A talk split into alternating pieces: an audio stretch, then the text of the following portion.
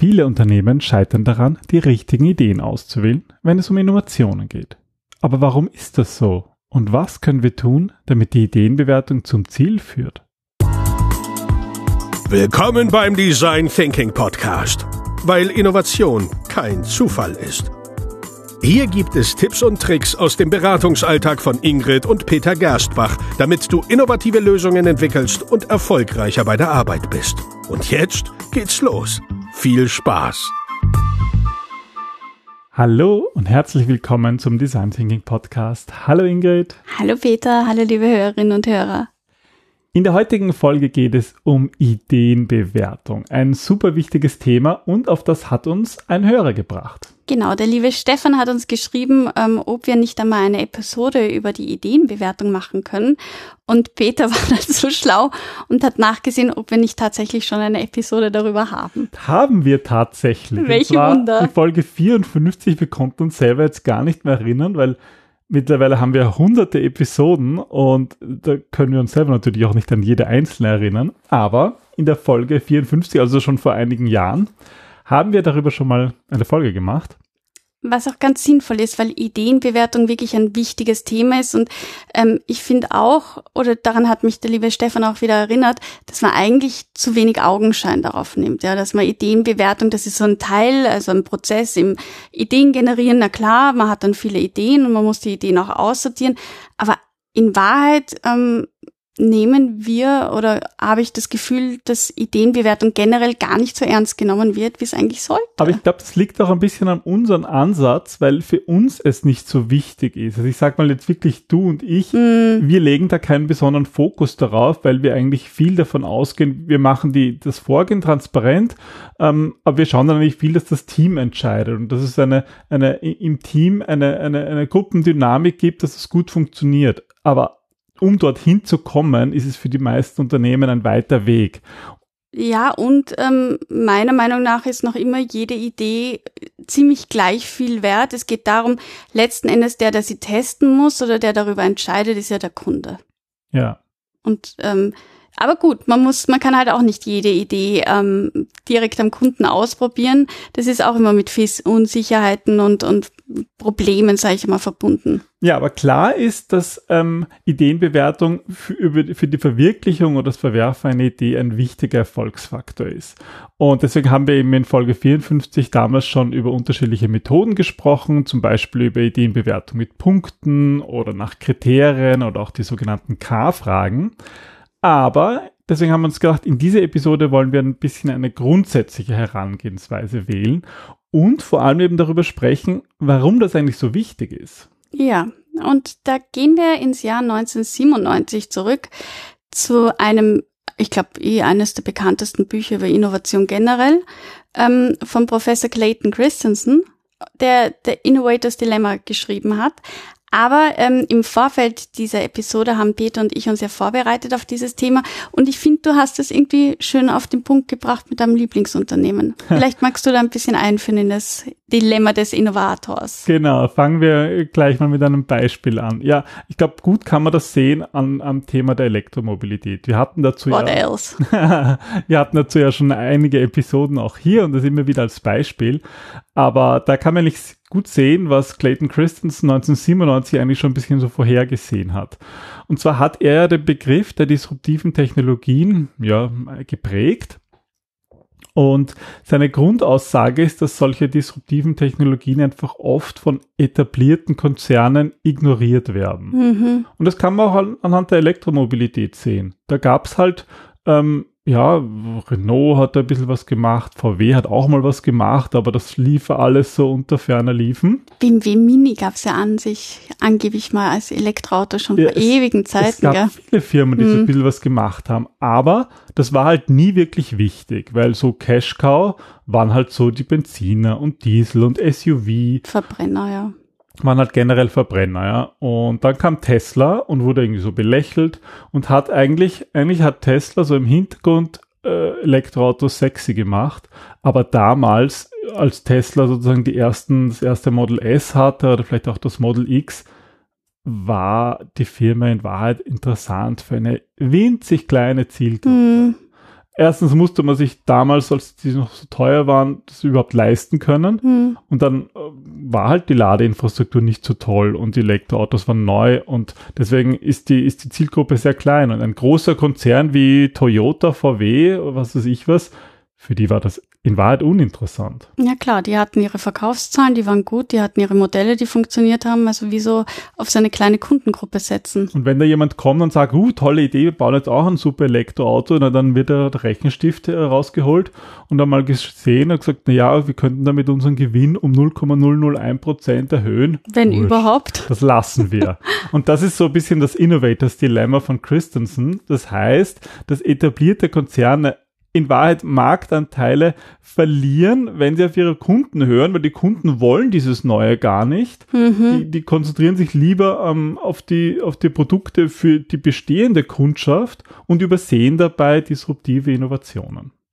Ja, und deswegen scheitern ja auch häufig traditionelle Unternehmen eben daran. Und ähm, wenn es überhaupt neue Innovationen gibt, dann ist es bei traditionellen Unternehmen, gerade bei Konzernen, wird das schnell in einen total komplizierten Prozess geworfen Mhm. und Innovation lebt ja von, von der Frische, vom Mut, vom Risiko. Das lebt ja von den Ideen und auch von einer Eigendynamik. Und wenn das aber in, da nicht möglich ist, dann werden gute Ideen viel zu früh abgesegelt. Ja. Der klassische Ansatz ist eben über Metriken.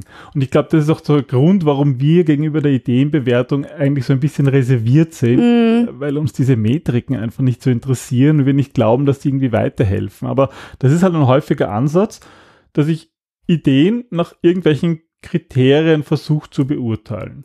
Ja, aber das Problem ist oft, dass eben ähm, diese Werte falsch sein können oder irrelevant sind und man die Metriken, die jetzt eine vermeintliche Sicherheit schaffen, sich zu sehr an denen orientiert und eben, ähm, wie, wie es in diesem Dilemma beschrieben ist, schöne Chancen aufgrund von Ängsten, aufgrund von ähm, Irrelevanzen nicht wahrnimmt. Also wenn ich jetzt zum Beispiel eine Metrik mache, ähm, möglicher Marktanteil, und ich habe das vor zehn Jahren zu Elektromobilität gemacht, da wären einfach 90 Prozent der Manager gesagt haben, naja, Elektroauto, was ist das für ein Marktanteil möglich sein?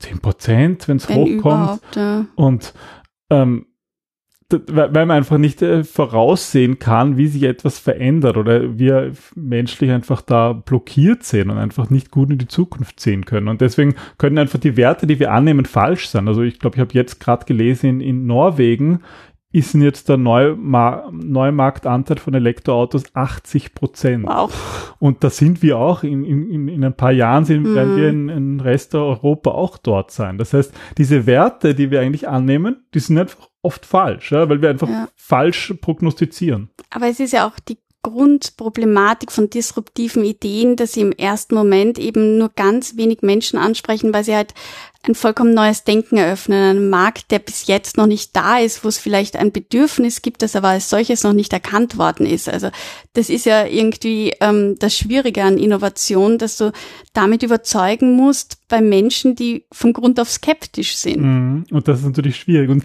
dann kommt noch dazu, das kenne ich so aus der Unternehmensdenke auch, so, äh, es wird auch oft umschrieben mit Goodhart's Law. Der hat mal gesagt, der Goodhart, when a measure becomes a target, it ceases to be a good measure. Mhm. Also was ich sagen will, ist, wenn ich sozusagen diese Kriterien für meine Innovation äh, transparent mache, dann wird es ein paar geben, die ihre Lieblingsidee schön rechnen, ja, die irgendwelche Werte erfinden oder es zu positiv sehen, um das besser darstellen zu lassen. Also auch sobald man Metriken einführt, sobald gibt es auch wieder passiert es ganz unweigerlich, dass da irgendwie ein bisschen get- getrickst und geschoben wird, um irgendwelche Zahlen besser oder doch schlechter aussehen zu lassen. Das erinnert mich so ein bisschen an, ähm, ich glaube keiner Statistik, die du nicht selber gefälscht hast. Genau, ja, und das kann unbewusst passieren, Na aber klar. ich kann natürlich auch als, als wenn ich mein ganzes Leben lang äh, Diesel einspritz, Pumpen, sch- schieß mich tot entwickelt habe, ja, dann werde ich natürlich sagen, na, Elektromobilität ist ein Na Scheiß, klar. das geht ja gar nichts, weil ich mich damit nicht auskenne. Und, und das glaube ich dann vielleicht sogar wirklich als, als Mechaniker oder als, als, als ja, Entwickler. Ähm, und es ist halt trotzdem falsch. Ja. und ich meine, dazu kann, muss man noch sagen, der einzige Weg herauszufinden, ob eine Idee wirklich funktioniert, ist sowieso nicht über Metriken. Nein, das funktioniert, wie gesagt, nur, ähm, wenn man mit echten Kunden und echten Nutzern in, in die Testphase geht und dort wirklich ausprobiert, neu lernt, iterativ an diese Idee herangeht. Aber das kostet halt natürlich auch Geld. Deswegen ist es sinnvoll, wenn man vorher Ideen bewertet. Ja, also Kriterien äh, können helfen, aber haben auch Probleme. Äh, jetzt natürlich die Frage, wie funktioniert aber jetzt Ideenbewertung? Also ähm, du hast es am Anfang eh schon gesagt, zumindest funktioniert bei uns einmal dieser ganze Ablauf so, dass wir die Bewertung möglichst transparent machen. Wenn jeder weiß, ähm, wie Ideen bewertet werden, dann werden diese Aspekte auch viel eher berücksichtigt, aber schon in der Ideenfindungsphase und in der Umsetzungsphase, also irgendwie zu erklären, was das Ziel sein soll, das vergessen die Unternehmen ganz häufig. Also wir erleben oft ähm, Open Innovation und Calls und ähm, Hackathons und Schieß mich tot, wo viele, viele Ideen generiert werden sollen. Und dann gibt's meistens nur irgendein Schlagwort oder irgendeine eine Themenwolke, die in die Mitte gesetzt wird.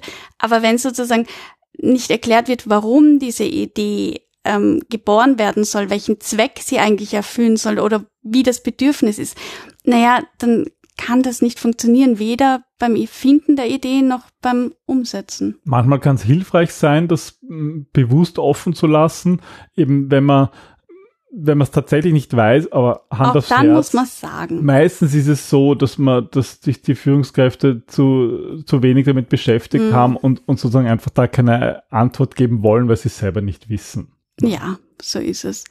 Und dann gibt's halt auch die Entscheidung, ob das ähm, eine Person entscheidet, ob das das Management entscheidet oder ob das Teamarbeit ist. Ähm, wir persönlich setzen immer auf Teamarbeit, weil das unseres Erachtens nach auch am meisten motiviert, nämlich auch im späteren Prozess und die Menschen miteinander verbindet, sie kommunizieren mehr, sie sind motivierter, sie arbeiten besser zusammen. Insofern ähm, glauben wir daran, dass es eine Gruppenentscheidung sein sollte und unterstützen eher den Ansatz. Aber das ist halt auch so der Design Thinking Ansatz und hat natürlich auch mit der Unternehmenskultur zu tun. Und das in einem Unternehmen zu machen, das nicht dafür bereit ist, funktioniert natürlich Ja. auch nicht. Deswegen ist es sinnvoll, wenn wir uns eigentlich bewusst überlegen, na, wer soll denn eigentlich bewerten? Und das hängt auch immer stark davon ab, ähm, um welches Thema es eigentlich geht. Weil nicht immer ist sozusagen ein diverses Team dafür gut geeignet. Na, absolut. Also wenn man zum Beispiel nach der Machbarkeit oder Nützlichkeit bewertet, dann sind am besten die Mitarbeitenden anzu, ähm, äh, deren Meinung reinzubringen, die natürlich auch direkt an der Front stehen, ja, die mit den Menschen agieren, die irgendwie mehr Gespür für die momentane Situation haben. die auch wirklich die praktische Mhm. Erfahrung haben. Ja. Aber wenn zum Beispiel eine Idee sehr technisch ist oder sehr, sehr komplex ist oder einfach die Umsetzung auch weit in der Zukunft liegt, dann sind die Mitarbeiter an der Front eigentlich nicht gut äh, geeignet. Dann ist es besser, man fragt wirklich Experten um ihre Meinung. Mhm. Und je nachdem ähm, kann man sich eben überlegen, okay, will ich jetzt eher individuelle Entscheidungen, will ich eine Teamentscheidung, beziehungsweise we, wer wird eigentlich gefragt, also Mitarbeiter an der Front oder eher wirklich Experten, ähm, ist das schon mal ein, ein wichtiger Schritt, dass Ideenbewertung wirklich funktioniert, Mhm. das genau bewusst zu überlegen und eben transparent zu sein. So ist es, genau. Aber trotzdem haben Metriken oder die Bewertung nach Metriken ja auch ähm, ihre Berechtigung. Aber sinnvoll ist es dabei, dass man auch sich überlegt, welche Art von Ideen will ich eigentlich bewerten? Mhm. Und da hat sich's bewährt, ähm, zwei verschiedene Arten von Ideen zu unterscheiden. Es gibt einerseits die inkrementellen Produktverbesserungen und andererseits eben die disruptiven Ideen. Also die inkrementelle Produktverbesserung, um in dem Beispiel zu bleiben, wäre halt den Dieselmotor noch ein bisschen was herauszukitzeln und die Grenzwerte, die Schadstoffgrenzwerte noch ein bisschen zu senken. Ähm, und äh, das Disruptive wäre halt, okay, wir brauchen überhaupt keinen Verbrenner mehr, wir bauen da jetzt nur noch einen Elektromotor ein. Das, und je nachdem, um welche Ideen es geht, ähm, brauche ich auch ganz unterschiedliche Metriken. Ja, also bei den inkrementellen Ideen ähm, schaut man dann eher nach den aktuellen Business-Prioritäten oder wiegt auch Kosten und Nutzen ab. Und bei den disruptiven Ideen, da orientiert man sich nach der Mission oder nach der Vision, vielleicht noch nach Risiken und Potenzial, aber da geht es eher um diese intrinsische Motivation. Ja, und, und bei inkrementellen kann man sich Kosten und Nutzen anschauen, weil da kennt man die Kosten und kennt mhm. auch die Nutzen, da funktioniert diese Metrik gut, aber bei disruptiven Ideen kann man eigentlich nur schauen, okay, ähm, wahrscheinlich geht eh alles schief, aber mhm. wenn es funktioniert, was ist wirklich das Potenzial? Und bei den Risiken kann man sich halt anschauen, okay, ähm, sind wir überhaupt in der Lage, das zu stemmen? Ja, sind wir in der Lage, komplett neue ähm, Elektromotoren, wo wir kein Know-how haben? Haben wir die Ressourcen, woher kriegen wir das Know-how genau, und so weiter? das sind da die viel wichtigeren mhm. Fragen. Und deswegen ergeben auch so ähm, Metriken ähm, nur Sinn, wenn man sie halt auf die jeweilige Art der Idee irgendwie anpasst. Aber es gibt eben noch andere Möglichkeiten der Ideenbewertung. Ich glaube, in unserem Buch 77 Tools ähm, ah, für Design Thinker haben wir es ja auch beschrieben. Unsere allerliebste, ähm, auf die wir auch in Folge 54 gekommen sind, ist natürlich die Ideenbewertung mit Punkten. Ja, das ist so der, der Klassiker. Ihr könnt es eben auch nachhören in der Folge 54 kurz erklärt, man nimmt einfach so Klebepunkte, hat zum Beispiel pro Idee irgendwie ein Post-it an der Wand und gibt dann ähm, jeder Person im Raum zum Beispiel drei Klebepunkte und so kann man mal ein schnelles Stimmungsbild machen. Wobei, und ich finde, das hat der Stefan auch gesagt, auch da kann man Fehler machen, weil eben, wenn man nicht darauf achtet, dass man diese Gruppendynamik unterbindet, dann kann es passieren, ähm, dass ihr eine Idee bekommt, die jetzt der, ich sag mal, Redelsführer oder so besonders priorisiert und der alle nachlaufen. Deswegen machen wir das immer so, dass wir sagen, jeder liest sich alle Ideen durch und auf eins, zwei, drei gehen sie gleichzeitig los, um eben ein bisschen diese Gruppendynamik rauszunehmen. Aber da ist es halt wirklich wichtig, dass die Leute sich das eben vorher durchgelesen ja. haben, dass sie eigentlich auch entschieden haben, welchen drei Ideen wollen sie sozusagen einen Punkt geben. Und ihr könnt das total gut beobachten. Uns passiert das immer wieder in Workshops, wenn einer kurz draußen war und er kommt dann wieder rein. Und wir haben gerade eine Punkteabstimmung gemacht und dann ähm, so, du musst auch noch deine Punkte abgeben. Dann ist das meistens so, dass der, also das kann man wirklich schön beobachten, dass der sich die Ideen ganz kurz anschaut, eigentlich darauf fokussiert unbewusst, denke ich mal, wo die meisten Punkte schon kleben und seine Stimme dann dorthin klebt. Ja, das, da werden wir einfach ganz automatisch beeinflusst und dessen muss man sich natürlich bewusst sein. Ähm, ja, ähm, die Kriterienbewertung, die haben wir eigentlich eh schon vorher kurz besprochen. Die haben wir vorhin kurz gesprochen, die war auch noch in Folge 54 drinnen und äh, ganz interessant auch noch die sogenannten K-Fragen. Ähm, das heißt, wenn euch die interessieren, ähm, die sind eigentlich gut dabei für jede Art von Ideen, weil sie eigentlich ganz bewusst auch in die Breite gehen. Also wenn euch das interessiert, was die K-Fragen sind, dann hört einfach in Folge 54 hinein. Das Allerwichtigste sei noch einmal gesagt, dass Ideen generieren ja nur ein ein wichtiger, aber ein kleiner Teilaspekt im gesamten Design Thinking Prozess ist. Überhaupt ist das Thema Ideen selbst nur ein kleiner Teil im Design Thinking Prozess und das Ideen bewerten sowieso. Weil wenn ihr nicht die richtige Fragestellung habt, wenn ihr euch vorab nicht in euren Kunden hineinversetzt habt, wenn ihr nicht verstanden habt, worum es eigentlich geht, dann nützt letzten Endes die beste Idee gar nichts und wenn ihr eine gute Idee habt und die wiederum aber nicht testet, bringt euch das auch nicht weiter. Also wir brauchen das Einführen, wir brauchen das Definieren, wir brauchen vor allem das Experimentieren, um ja den Ideen irgendwie einen Rahmen zu geben, damit wir auch tatsächlich erfolgreich sein können.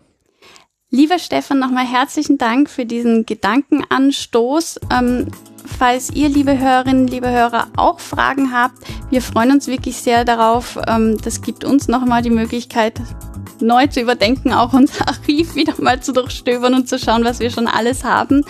Wir freuen uns, von euch zu hören. Genau, schickt uns einfach bei Fragen und Anregungen eine E-Mail an podcast.gerstbach.at und wir freuen uns, von euch zu hören. Dann bis zum nächsten Mal. Bis zum nächsten Mal. Tschüss. Tschüss.